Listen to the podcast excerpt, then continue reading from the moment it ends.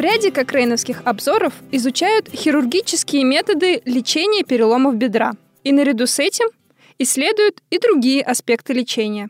Например, в обзоре, обновленном в ноябре 2016 года, рассматривают применение пищевых добавок у пожилых людей после перелома бедра. Камиля Басырова из Казанского федерального университета перевела текст подкаста на русский язык и расскажет нам о результатах этого обзора. Пожилые люди с переломом бедра часто страдают от недостатка питания на момент перелома, и многие получают недостаточное питание во время пребывания в больнице. Недостаточное питание может помешать восстановлению этих пациентов, и авторы обзора обнаружили, что пищевые добавки могли бы в этом помочь. Это обновление Кокрейновского обзора от 2010 года, впервые опубликованного в 2000 году. В этот обновленный обзор авторы включили 41 рандомизированное испытание с участием почти 3900 человек. В целом, качество доказательств было умеренным. Некоторые доказательства были очень низкого качества, особенно те, которые были получены в исследованиях с относительно небольшой выборкой и низкой частотой событий. В 18 исследованиях изучали применение пероральных многокомпонентных пищевых добавок, которые содержали белковые и небелковые источники энергии, а также некоторые витамины и минералы.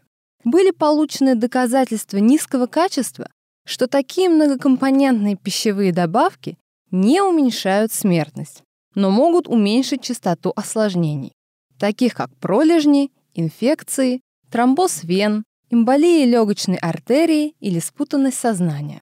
Также были получены доказательства очень низкого качества, что такие добавки могут уменьшить частоту неблагоприятных исходов, смерть или осложнения, а также что они не приводят к увеличению частоты рвоты и диареи.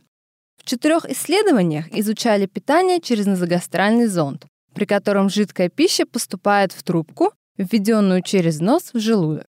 Эти пищевые добавки состояли из небелковых источников энергии, а также белка, некоторых витаминов и минералов. Эти исследования предоставили доказательства очень низкого качества, что питание через зонд, которое плохо переносится пациентами, не оказало влияния на смертность или осложнения. В одном исследовании были предоставлены доказательства очень низкого качества, что питание через назогастральный зонд с последующим переходом на питание через рот, возможно, не влияет на смертность или осложнения. В одном исследовании были получены доказательства очень низкого качества, что поступление питательных веществ сначала внутривенно, а затем через рот, возможно, не влияет на смертность, но может уменьшить частоту осложнений. Однако авторы обзора были удивлены, что такое вмешательство использовали у людей, которые могли получать питание через рот. И, наконец, увеличение потребления белка при питании через рот было изучено в четырех исследованиях, которые представили доказательства низкого качества в отношении отсутствия отчетливого влияния на смертность или осложнения и доказательства очень низкого качества в отношении снижения риска неблагоприятных исходов. В заключение, в последней версии этого обзора представлены доказательства низкого качества, что применение пероральных многокомпонентных пищевых добавок, начатое до или вскоре после операции, может предотвратить осложнения в течение первых 12 месяцев после перелома бедра, но не оказывает отчетливого влияния на смертность. Также есть доказательства очень низкого качества, что пероральные добавки могут уменьшить вероятность неблагоприятного исхода, смерти или осложнений, без увеличения частоты возникновения рвоты и диареи.